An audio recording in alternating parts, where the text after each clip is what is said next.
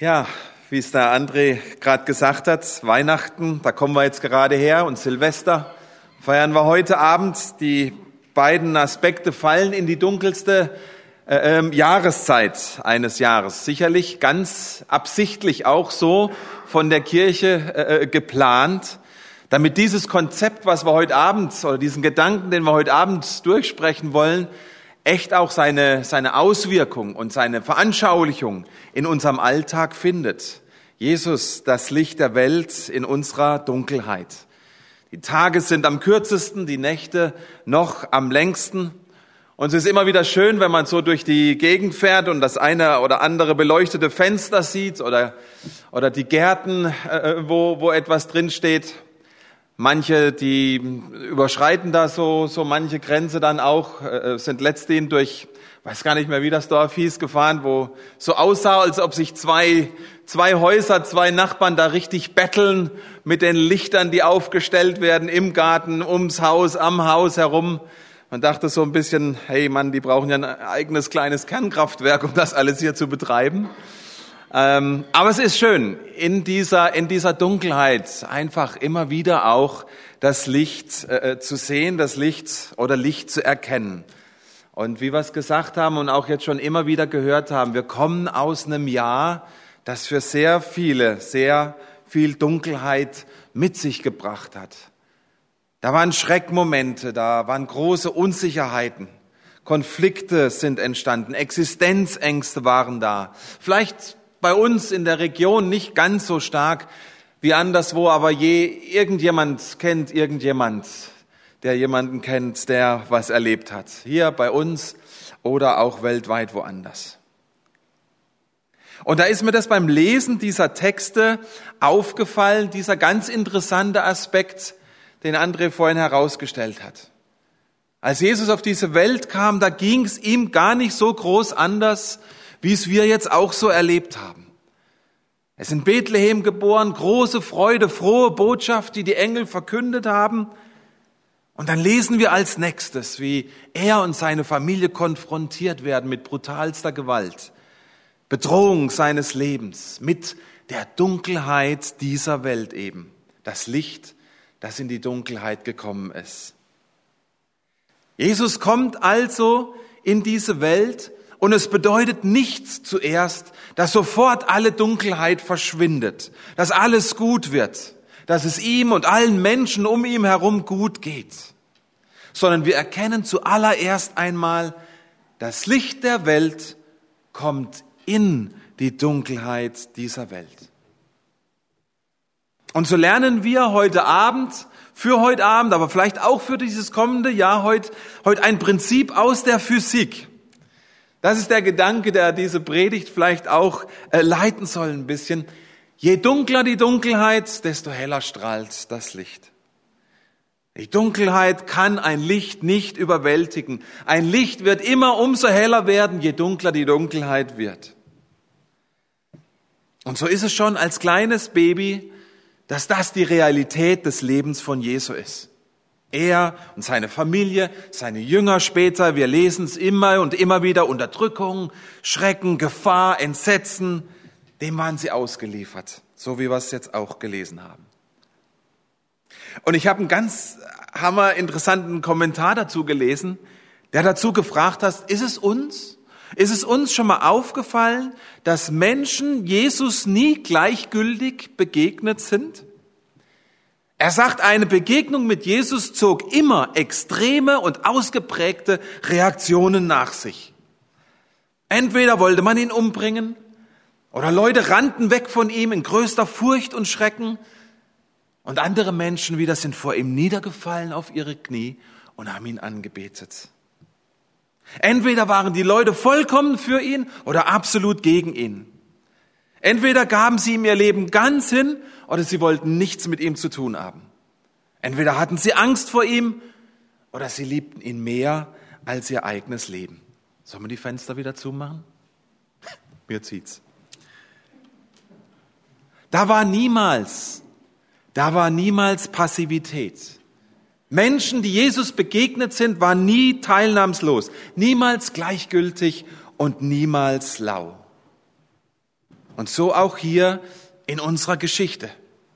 Das war nicht ein klein wenig Schikane da im Stall, dass die Polizei mal vorbeikam und eine Stalldurchsuchung gemacht hat oder ähnliches.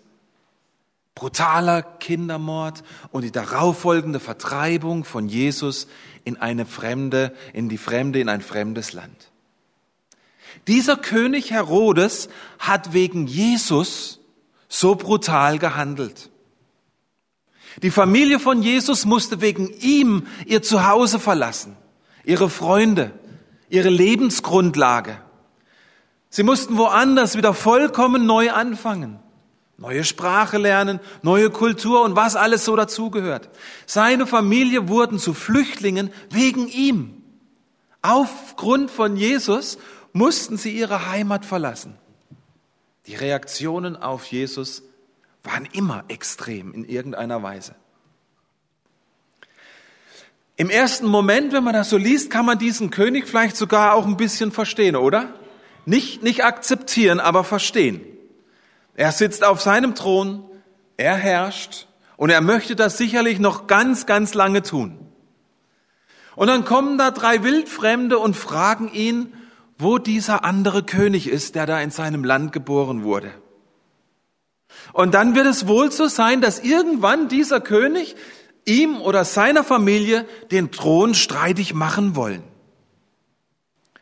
Weiß nicht, wenn ihr euch mal in diese Situation reinversetzen würdet, ihr seid in einer guten, gut bezahlten Position, ihr leistet gute Arbeit und dann bekommt ihr irgendwie mit, dass da gerade irgendwo jemand anders eingestellt wird für euch, für eure Position. Das macht etwas mit uns, oder? Da wird man böse, da wird man irritiert, frustriert. Da wird man einschreiten wollen, Dinge klarstellen, den neuen vielleicht doch noch mal rausdrängen mit den Ellbogen, bevor es dann doch zu spät ist, oder? Wäre unsere Reaktion.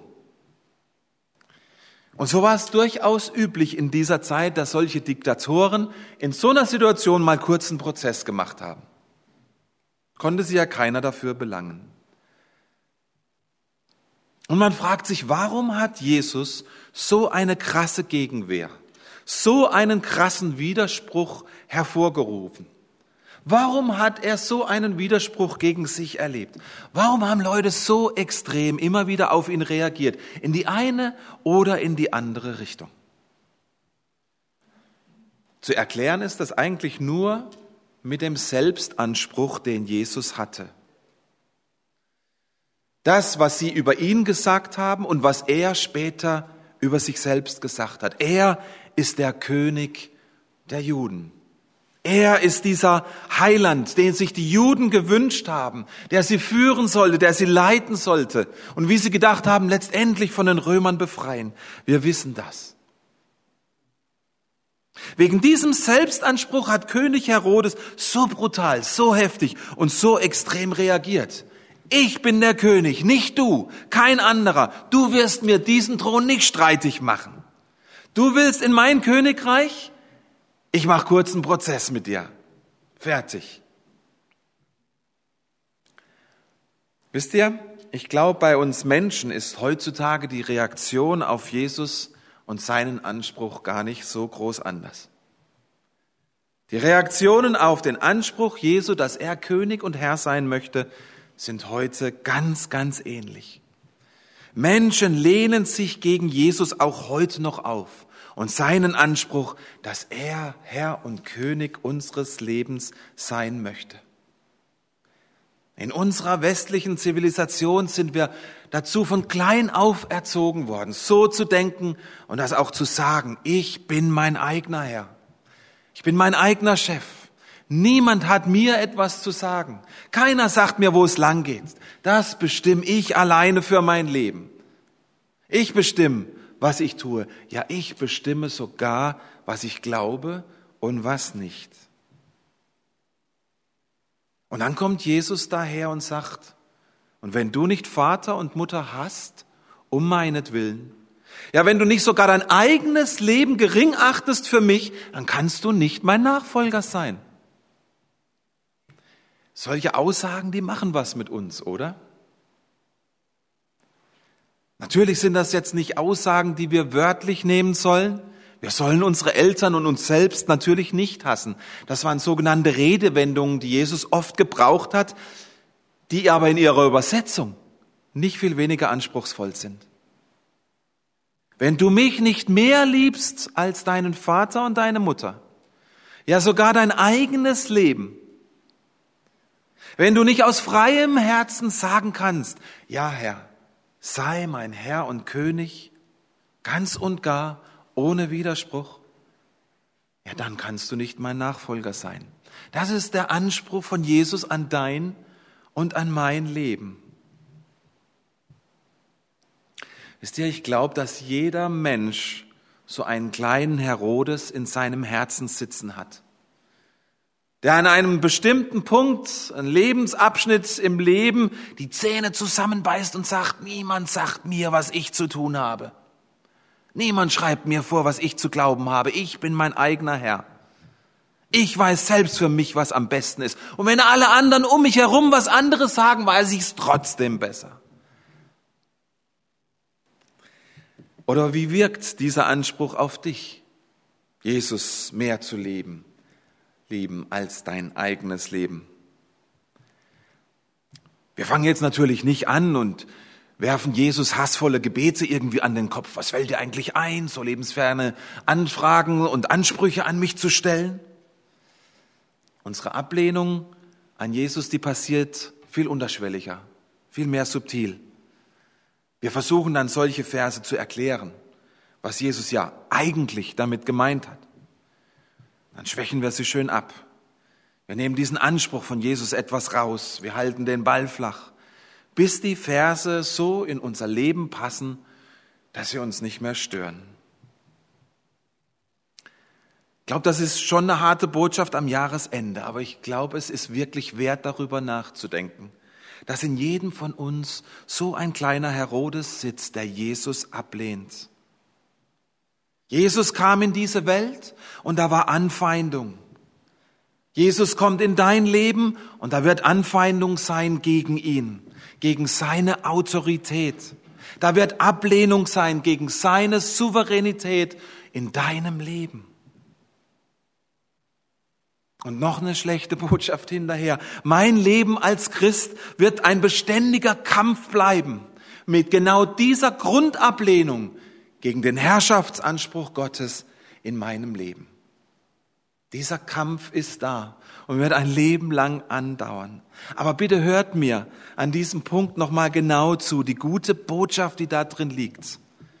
Erst noch eine Warnung. Wenn dieser Kampf, dieser Kampf in dir drin bei dir aufhört, wenn du aufgehört hast wahrzunehmen, dass in dir drin etwas mit Gott streitet, so wie es Jakob am Fluss Jabok mit ihm getan hat, wenn du aufgehört hast, wirklich drauf zu reagieren, was Gott sagt und tut in deinem Leben, welchen Anspruch er auf dein Leben stellt, dann bist du gleichgültig geworden. Dann bist du lau gegenüber ihm geworden. Und dann nimm dir bitte Zeit und mach dir Gedanken, wie du in dieses neue Jahr mit Jesus gehen willst. Denn eine Sache ist wichtig zu verstehen dieser Kampf mit Gott in dir drin, der ist nicht schlimm. Das ist ein guter Kampf. Er zeigt nämlich, dass du und Gott ganz nah aneinander dran sind. Habt ihr das schon mal gesehen? Zwei Ringer auf einer Matte, wie unglaublich nah die sich im Kampf sind? Dieser Kampf mit Gott zeigt, dass du mit Gott und er mit dir beschäftigt ist. Dieser Kampf zeigt, dass du ihm die tiefsten Tiefen deines Herzens offenbarst, dass du ihn da ranlässt und er dort wirken darf, wo nichts und niemand anderes hinkommt und Veränderung bewirken kann. Kein Kampf bedeutet Gleichgültigkeit, gemäßigt, moderat, lauwarm. Und dem gegenüber steht Leidenschaft, Echtheit, Hingabe, Überzeugung. Und ich möchte uns heute Abend ermutigen, fangt an, euch wieder wirklich mit Gott auseinanderzusetzen. Auch wenn es vielleicht anstrengend klingt, auch wenn es vielleicht schmerzhaft klingt und weh tut, Es ist das Wichtigste, was wir in unserem Leben tun können. Nun mag vielleicht der eine oder andere einwerfen, aber die Bibel sagt doch, dass wir durch Jesus mit Gott versöhnt sind und dass wir mit ihm Frieden haben. Und das ist auch so, das ist korrekt. Preis den Herrn dafür, dass er uns angenommen hat in seiner großen Liebe als seine Kinder. Aber wenn wir die folgenden Kapitel in diesem Römerbrief dann lesen, macht euch mal die, die Arbeit, lest mal Römer 6 bis 8 durch, dann lernen wir dort, dass in unserem Herzen immer noch Reste von Feindschaft Gott gegenüber vorhanden sind. Ich tue das, was ich verabscheue, sagt Paulus, in aller Ehrlichkeit zu der Gemeinde in Rom. In meinem Herzen ist immer noch Feindschaft mit Gott, Ablehnung, dass er ganz und gar mein Herr sein darf. Ich kann mich noch sehr gut an ein Erlebnis erinnern, als ich noch ein recht kleines Kind war. Wir hatten in einiger Entfernung zu unserem Haus, da äh, stand ein kleiner ähm, Bauernhof und der hatte eine große alte Scheune. Eines Tages, da hörte man Sirenen durch unser Dorf, Blaulicht, Feuerwehr, mit allem Löschgerät, was irgendwie aufzutreiben war. Diese Scheune, die stand in Brand. Und ich weiß noch sehr genau, ich saß stundenlang an diesem Fenster und habe beobachtet, wie die Feuerwehr versucht hat, diesen Brand zu löschen. Aber da war so viel Stroh, da war so viel Heu und Holz drin, die Flammen, die schlugen immer wieder nach oben. Hatten sie auf der einen Seite irgendwie was gelöscht, da loderten sie auf der anderen Seite wieder hoch. Und wirklich noch Tage später, vielleicht habt ihr das selbst mal erlebt, noch Tage später, als dieser eigentliche Brand schon vorbei war, da rauchte diese Scheune noch. Da fand man immer irgendwie welche Glutnester noch, die aufflammten und es schwierig und gefährlich gemacht haben, diesen Schutt wegzuräumen und neu anzufangen. Die Feindschaft gegenüber Gott ist in unserem Herzen immer noch da. Und sie kann und sie wird in unterschiedlichen Phasen meines Lebens aufflammen. Bis dahin, dass am Ende der Zeit er uns verherrlichen wird in alle Ewigkeit. Die Theologie hat dafür einen Fachbegriff, die sagt, das ist das schon jetzt und noch nicht. Es ist dieses Spannungsfeld, das die Bibel immer und immer wieder beschreibt. Etwas, das jetzt schon da ist das schon existiert, aber erst am Ende der Zeit, wenn Jesus wiederkommt, in seiner Vollendung da sein wird. Es ist ein Spannungsfeld, in dem unser Glaube existiert und wir dürfen dieses Spannungsfeld nicht zur einen oder zur anderen Seite auflösen, sondern wir müssen es aushalten, weil es Gott aushält. Es ist das, was Luther immer wieder beschrieben hat. Wir sind Erlöste, wir sind gerechtfertigte Sünder. Nicht beides, beides zusammen, nicht das eine oder das andere. Und das ist genau das, was in unserem Text beschrieben wird. Wie willst du ins neue Jahr gehen? In welcher Beziehung zu Jesus willst du stehen im neuen Jahr? Wie, wie sehr scheint dein Licht in diesem Moment und soll es in diesem nächsten kommenden Jahr scheinen? Wie sehr, und das ist die grundlegende Frage, darf Jesus dein wahrer Herr und König sein und dein Leben bestimmen?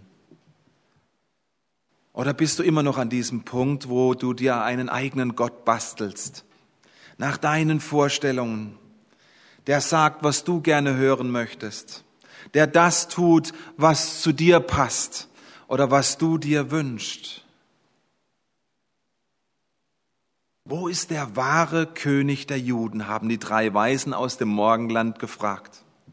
Das ist eine der wichtigsten Fragen der Weltgeschichte, auch an dich heute Abend zu diesem Jahresende. In dieser Dunkelheit, die mehr denn je das Licht der Welt braucht, das durch dich und mich scheint. Jesus kommt zweimal als König auf diese Welt eines Tages wieder in Macht und Herrlichkeit, als Richter alles Bösen und Belohner alles Guten. Dann wird er alles dunkel wegnehmen und er wird das alleinige Licht für uns Menschen sein. Für jetzt aber, in dieser Zwischenzeit, ist er vor 2000 Jahren in aller Schwachheit in diese Welt gekommen. Geboren in einem Stall, in einen Futtertrog gelegt, aufgewachsen weit weg vom Zentrum aller weltlichen Macht in Nazareth. Nazareth, das war ein Nest, ein Dorf, ein unbedeutender Fleck irgendwo auf einer Landkarte. Das können wir daran erkennen. Erinnert euch vielleicht an die Geschichte, als Philippus zu seinem Bruder Nathanael kommt und ihm sagt, hey, wir haben den Messias gefunden. Und der Nathanael fragt zurück, ja, wo kommt der her? Aus Nazareth. Was macht Nathanael? Er rümpft die Nase und sagt, uh, was kann aus Nazareth schon Gutes kommen?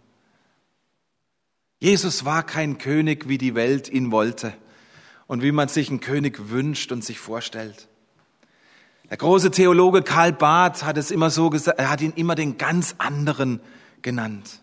Gott hat schon immer ganz anders gemacht und gewirkt, als die Welt es machen würde, erwarten würde oder selber tun würde. Er hat schon immer das Unbedeutende erwählt um seine Geschichte mit dieser Welt zu schreiben. Die unbedeutende Stadt Nazareth, die Frau, die keine Kinder bekommen konnte, der Junge, den jeder übersehen hatte. Und er zeigt uns damit, was Erlösung wirklich ist. Jesus zeigt uns, ich bin in aller Schwachheit gekommen und ich bin für die da, die zugeben können, dass sie schwach sind. Erlösung kommt nicht durch die Starken, durch die Mächtigen, durch das, was wir tun und erreichen können, sondern Erlösung kommt durch das, was er schon getan hat. ist interessant, oder? Seine Jünger fragten ihn immer wieder, wann ergreifst du endlich die Macht und erlöst diese Welt? Wann tust du endlich das, was wir denken und was wir wollen? Und Jesus hat ihnen immer wieder sagen müssen, ihr habt's noch nicht verstanden. Ich habe meinen Plan. Und in diesem Plan werde ich alle Macht verlieren. Ich werde sie hingeben, freiwillig, freiwillig sterben am Kreuz und damit, damit werde ich die Welt erlösen. Auf dem Höhepunkt seines Wirkens stieg Jesus nicht auf einen Thron, sondern er hing am Kreuz und starb stellvertretend für uns. Er lebte das Leben, das wir leben sollten und er starb den Tod, den wir sterben sollten, hat mal jemand dazu gesagt. Seine Schwäche war aber in Wirklichkeit seine Stärke. Und das bedeutet für uns, dass in aller Dunkelheit, sei es unsere persönliche Dunkelheit unseres Lebens, sei es die Dunkelheit um uns herum, dass in dieser Dunkelheit er unser Trost sein kann und will. Er unser Licht sein kann und will. Und er unsere Rettung sein kann und will. Egal was dich belastet und was dich bedrückt, vielleicht aus diesem Jahr, vielleicht schon von viel länger her, er hat es am Kreuz getragen. Und wir können und dürfen es ihm abgeben, auch am Ende diesen Jahres. Wir dürfen ihm unsere und die Dunkelheit dieser Welt bringen, unsere eigene Schwachheit im Tausch, dass er dann unser Licht wird. Und ihr wisst, dass ich das an Silvester gerne ein bisschen praktisch immer gemacht habe. Leider ist es dieses Jahr nicht ganz so möglich, herumzulaufen und sich rumzubewegen. Und trotzdem möchte ich es ein bisschen veranschaulichen für euch. Ich habe euch zwei Stückchen Papier unter die Stühle legen lassen. Und während Melly uns ein bisschen instrumental begleitet, möchte ich euch ermutigen, vielleicht diese eine oder andere Dunkelheit dieses Jahres oder eures Lebens aufzuschreiben. Und wenn ihr nachher rausgeht, dann steht da draus ein Shredder ganz modern. Ähm, leider nur hier oben, ihr Lieben, ihr unten müsst woanders dann entsorgen. Aber wenn ihr wollt, könnt ihr diesen, diesen Abschnitt dann in diesen Shredder werfen und loswerden und euch dann draußen beim Rausgehen einen Bibelvers mitnehmen, ein, ein Stückchen Licht, das Jesus in euer Leben hineinsprechen möchte. Es sind zwei Briefe, weil vielleicht braucht ihr ein oder ein, zwei Papiere, vielleicht, vielleicht könnt ihr auf dem einen etwas aufschreiben, wo ihr schon Licht erlebt habt in diesem Jahr, in den letzten Monaten. Situationen, vielleicht Personen, die euch zum Licht geworden sind, wo ihr dankbar dafür sein könnt und was ihr als positive Ermutigung mit ins nächste Jahr nehmen wollt. Lasst uns einfach ein paar Minuten Zeit nehmen und ähm, Frieda und das Team wird dann ins, ins Abschlusslied starten. Lasst uns nochmal gemeinsam vor Gott im Gebet stehen. Wer möchte und kann, kann dazu gerne aufstehen.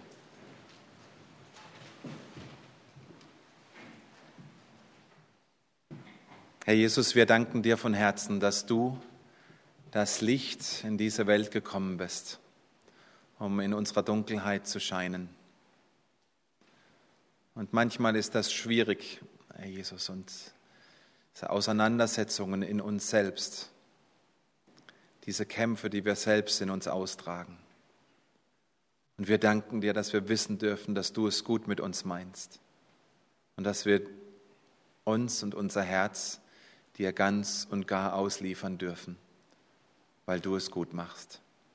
Und Herr Jesus, soweit wir das können und soweit wir das verstehen, wollen wir das heute Abend tun. Wollen dir unser Herz hinhalten, Herr, und sag, sagen, komm, komm Licht der Welt und scheine du in unsere Dunkelheit und erhelle du unser Leben. Wir danken dir, dass wir das für uns selbst bitten dürfen. Wir bitten es auch für unsere Familien. Wir bitten es für diejenigen, die heute Abend nicht hier sein können, weil sie krank sind, weil sie alleine sind, weil sie einsam zu Hause sind, weil sie die Möglichkeit nicht haben. Herr Jesus, wir bitten dich, sei du ihr Licht. Wir bitten dich für uns als Gemeinde. Wir bitten dich für die Kirchen hier im Umkreis. Sei du unser Licht und bring, bring dein Licht in unsere Gemeinschaften hinein. Und Herr Jesus, wir bitten dich auch für unser Land. Erbarm du dich über uns. Wir bitten dich für die Entscheidungsträger in unserem Land, dass du ihnen hilfst, gerade jetzt, auch in dieser Zeit, gute Entscheidungen für uns zu treffen. Wir bitten dich für Forscher und Ärzte, für die Impfstoffe und Therapien, dass sie wirken. Schenk du einfach gutes Gelingen in diesem Bereich. Wir bitten dich so herzlich für die Pflegenden, für die Ärzte. Beschütze du und gib du beständig neue Kraft und spürbare Erfahrungen und Erlebnisse mit dir. Und wir bitten dich für die Kranken in unserem Land und die Trauernden. Herr, sei du ihnen nahe. Schenk du ihnen neue Kraft. Sei du ihre Hoffnung. Und Herr Jesus, was uns jetzt noch bewegt und was wir jetzt noch in diesem alten Jahr ablegen wollen, das bringen wir in einem kurzen Moment der Stille vor dich.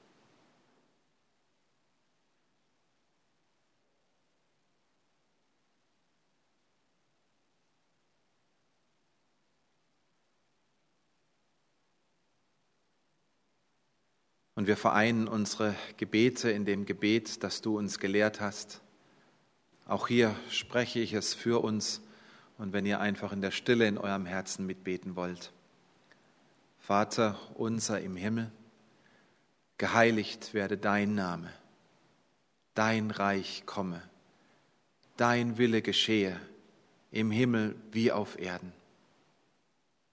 Unser tägliches Brot gib uns heute und vergib uns unsere Schuld, wie auch wir vergeben unseren Schuldigern. Und führe uns nicht in Versuchung, sondern erlöse uns von dem Bösen. Denn dein ist das Reich und die Kraft und die Herrlichkeit in Ewigkeit. Amen. Und unser Herr Jesus, der segne euch und behüte euch. Er lasse sein Angesicht leuchten über euch und er sei euch gnädig und er hebe sein Angesicht auf euch und schenke euch seinen Frieden. Geht hin unter dem Segen des Herrn. Amen.